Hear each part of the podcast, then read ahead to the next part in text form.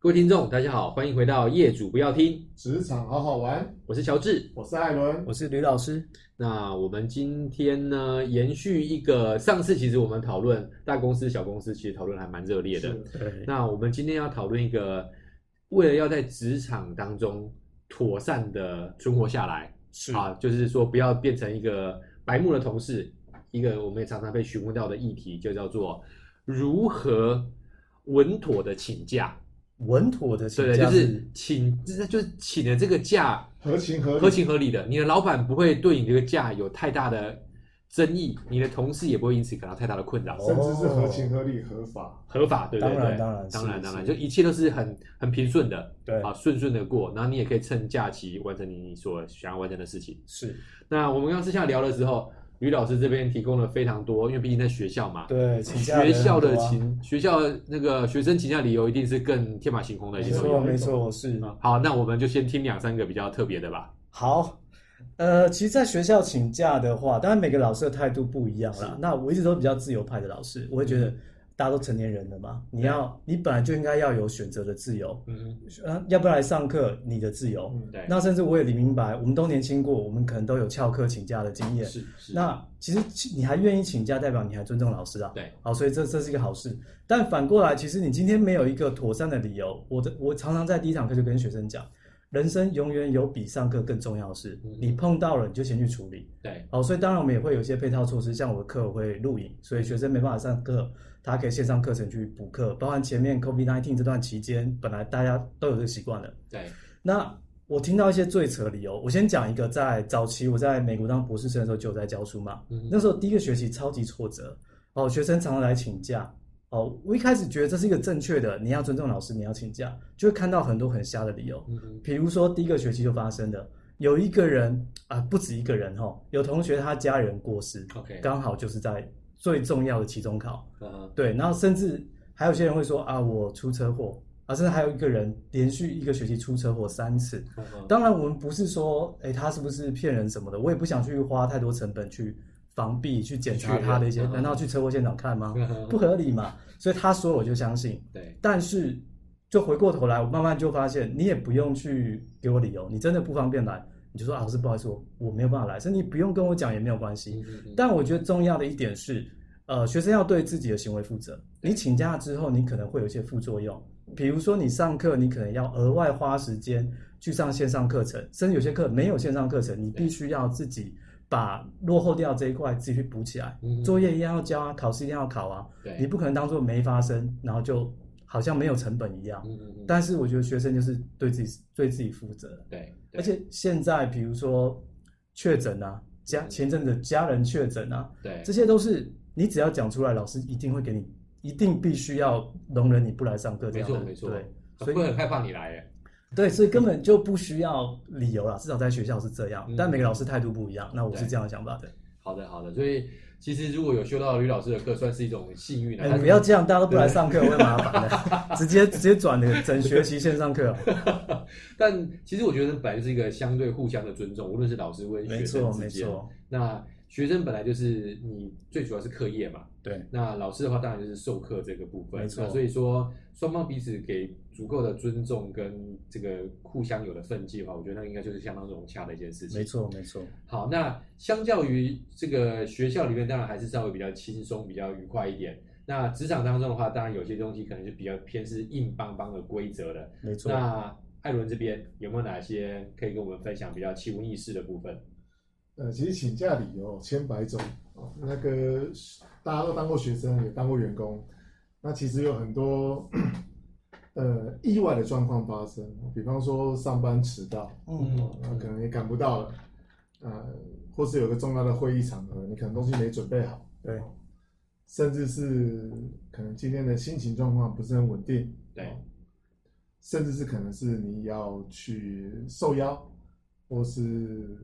去面试，嗯这些都是有可能发生会是请假的理由，对，但是它不是它不是既定的行程，对它可能是突发状况，哦没错。三天前一家公司通知你说你要来面试，对完了，那要用什么理由好呢？嗯对或是刚好今天真的临时家里有些状况，哦，可能是家里的小朋友身体不身体有有状况，对或是小朋友可能是学校、呃老师临时找，对那你总是要请假，刚好遇到了工作上面的冲突的时候，其实真的还真的蛮难为的。没错，所以我比较好奇的是，理由到底有哪些嗯嗯，是主管他一定要准的？但是一次两次偶发事件大家可以接受，可是我是定期每个月的固定的礼拜几的哪一天，嗯，好，当你的老板跟同事说哦，那个谁谁谁是不是家里又有什么事情啊？对嗯茶余饭后拿出来做消遣，我觉得这就有点不太好了，对，因为难免都会有一些突发的意外状况发生。嗯那那如果假设是三五个月前就规划好的这个家族旅游，这个比较好吧，这个比较 OK，因为大家都知道，对你的时代都找好了，嗯机票、行程规划好，老板也不好临时有一个突发状况把你留下来，对因为他知道这是你的 family day，你的家族嗯经的行程，对可是怕就是怕说有些东西是你不得不请。嗯嗯而且很难以启齿的。对，那我听过最夸张的就是，那可能每个礼拜固定的礼拜几都会出车祸，哦，OK，哦，就是车子碰。嗯然后最后我们茶余饭后，老板就看他说啊，他今天可能没来，应该可能是又有些事故发生吧。那听起来大家会这个偶之为之一笑，就是啊笑笑。但哪一天他真的发生状况，其实这也不好说。嗯放养所的以孩其哎子啊实对请假理由千百种啦，那我们也不想要看待。那最麻烦点其实是面试嗯嗯嗯，对啊，面试我相信，呃，乔治这边或是吕老这边，我们都有一些工作经验。面试这一块我比较好奇，那你们会用什么方式来去看待请假？来你先了我再解。接，好，呃，是你你刚刚意思是说我如果要去面试的话，呃还是说我听过呃，很扯哦你的？听过好比较 OK，OK 好，因为呃，我觉得可能就以我个人为例啦，都已经都已经到这个年纪了，那当然，呃，如果说转换工作的话，其实我会觉得说，如果可以的话，我会跟面试的这个部分，因为特别现在疫情的关系，有有办法线上面试就线上面试。那如果说能够不影响工作的时间的话，会是最比较恰当的。但确实，呃，在职场当中，我听过比较多的建议，前辈的建议都是，你如果是要请假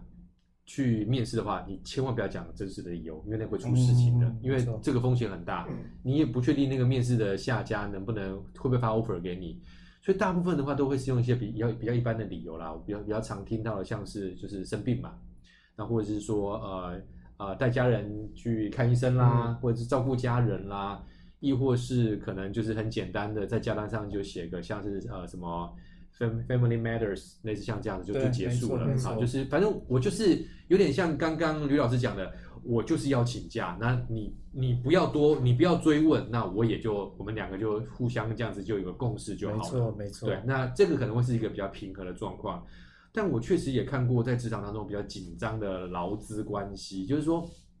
当然以劳基法上来说的话，有一些假是必须要主管跟同仁议定的。嗯那不过我们看到职场当中很多的年轻人，确实他可能就是今天一早起来，可能就觉得啊，我还是很困，或是我身体不舒服，或者说早上我干脆就请半天就好了，他就只用 Line 就直接跟他的主管讲。那这时候其实当然 Line 是有它的效益的，是有它的效力的，只是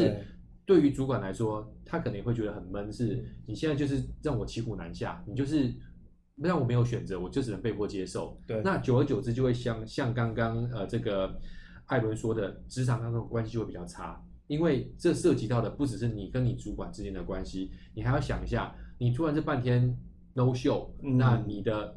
你的这些办公室的同仁就要 cover 你的工作，没错那，久而久之，你可能在职场当中的人际关系就会一而再、再而三的受到挑战或破坏。那对于你个人的，呃，我们讲职场当中你的个人品牌 reputation 就会有很大的影响跟风没险错。那这个部分其实我是比较担心一些的。哦，我这边补充一下，因为在美国待过一阵子嘛，其实在美国，呃，那个那个文化环境是很重视你的隐私的，嗯对，所以请假是你想讲可以，但是应该说请假理由是不需要对外揭露特别嗯的。对，没错我就是家里有事，嗯我就是做一些杂事。对但我发现一个，就是它有这个文化存在，确实，其实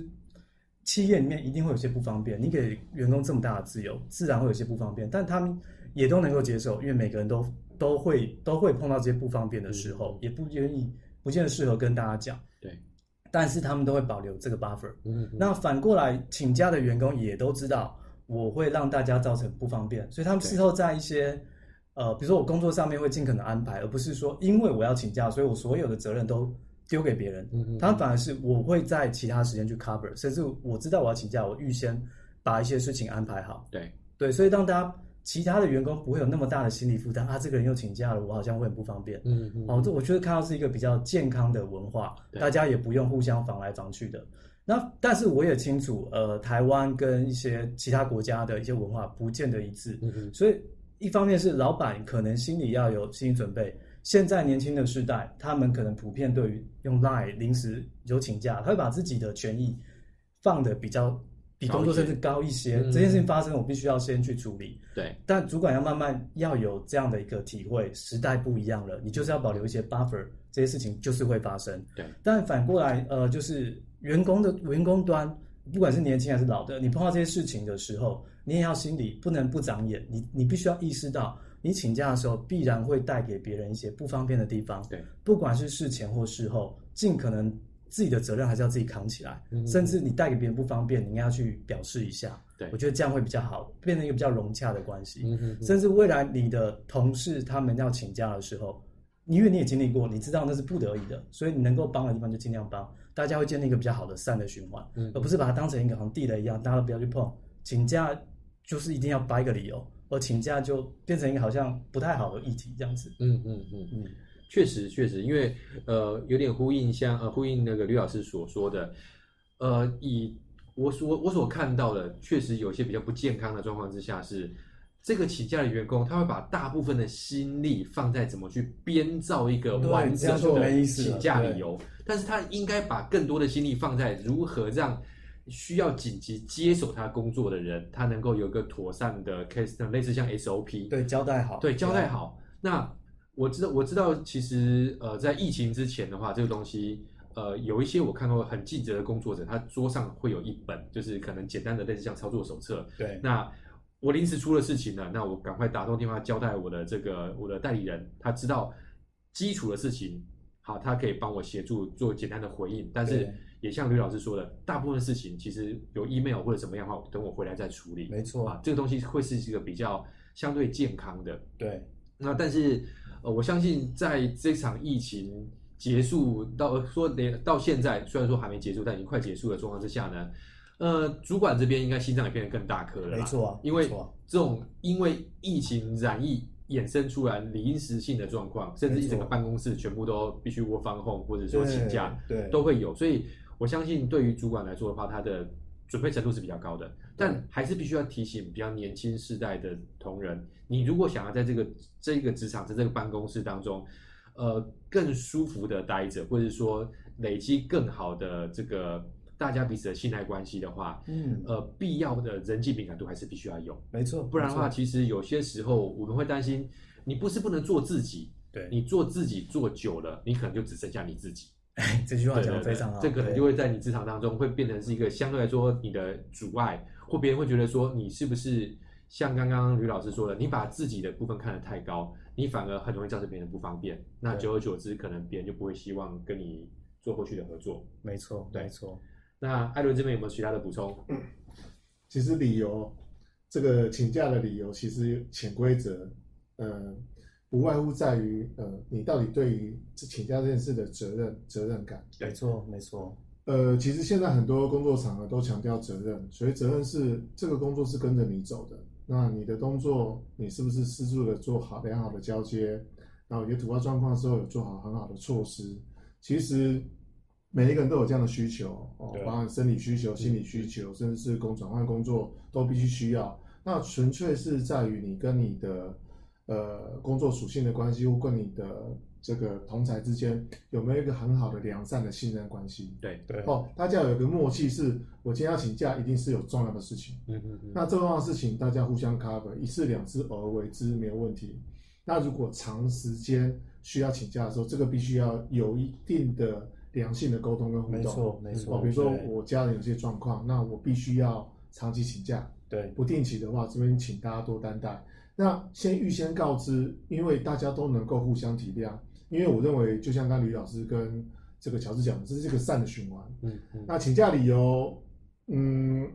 你与其你用编的，那你就会用 你编一个谎要用一百个谎来没来错源没哦错是，对，为什么？因为曾经有有过几个例子哦，这是从朋友当中听到的。他要去一家公司面试，他请假的理由是说，呃，因为这个他他家人生病了，他必须要回一趟南部对嗯哦，所以可能要请个一天假，他要回家。对，就好巧不巧的在北部，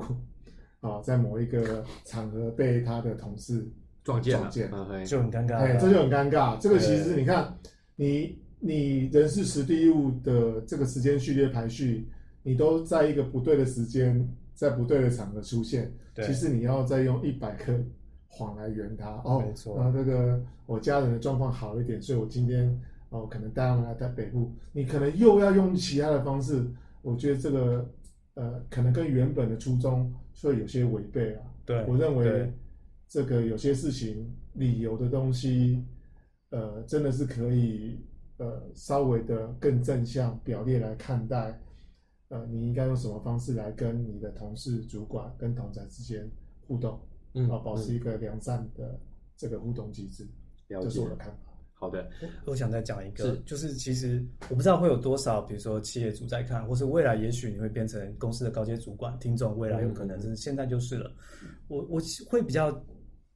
一个一个丢一个想法，就是以后大家请假，其实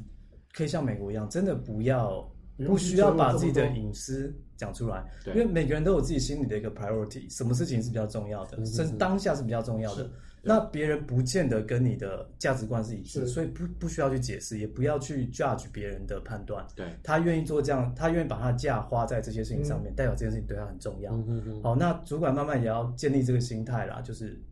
你不要去，不要去，好像不来是一件不好的事情。特别现在，呃呃，少子化，大家求财都很辛苦，work-life balance 大家都想要，那你就要给员工多一点这样的弹性。对，那反过来，你以后当主管，呃，或说未来你当主管，你也要理解到，你在这样比较自由的环境里面，你要有多一些 buffer，不然你的工作运作上面不可以什么都事都抓得紧紧的没，错你可能会卡住。对，了解。那顺着于老师的话的话，我简单的做个平衡，因为确实我所经历到的话，一方面我觉得吕老师讲的会是一个很棒的方向。如果你的办公的场合全部都是我们讲的间接人员，对好，那确实。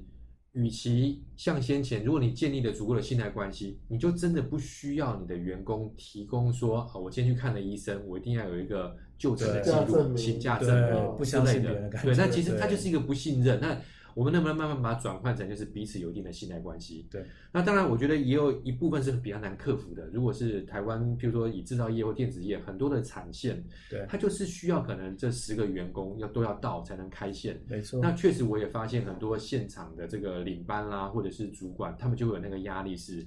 我会尽可能的希望你们都要到，即便你们不到的话，要让我有理由让我自己都说啊，这个真的是迫不得已，对因为他们可能有生产的压力，对他们这呃个货就是要赶出来。那在这一块的话，说真的，我也没有什么很好的做法，但是或许有机会透过未来，譬如说这个自动化啦，或者是其他呃这个产线的一些优化或调整，有办法让这个比较僵化的产线，或者说一定要呃每一个人都在各自的岗位上这件事情，能够慢慢的能够被解决，或是能够有一些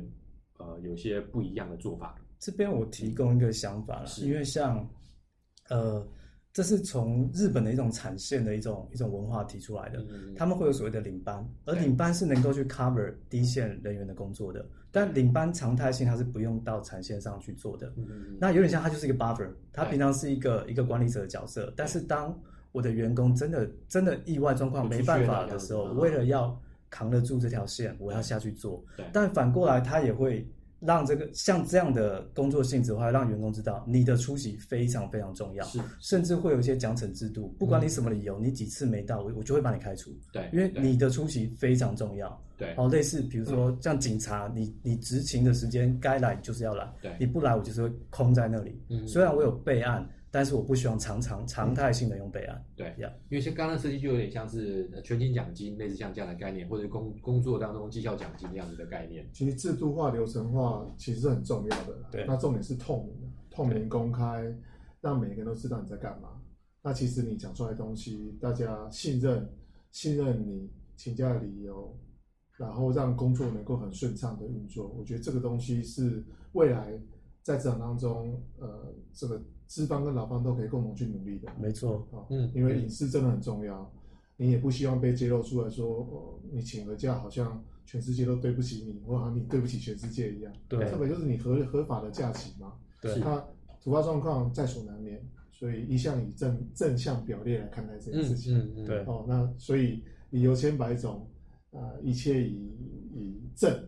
好、不要以恶的角度来来偏颇看待你的员工。确实，因为说到最后的话，它其实就是信任两个字啦。嗯，那但是信任它不是一开始就能够达成的，它一定是互相不断的磨合，不断的累积，你产生了一个正的循环，你让你的主管、让你的部署知道你的这个原则就在这边，而且彼此在信赖的基础之下，一定能够运行的很顺利。对好，那大概我们话题先停在这边，就是有关于呃请假理由千千百百种，但怎么样让你的请假理由不会在职场当中对你造成呃未来的发展的一些困扰？好，那这就是我们这期的内容，我是乔治，我是艾伦，我是吕老师。那我们下次见，好，拜拜拜拜。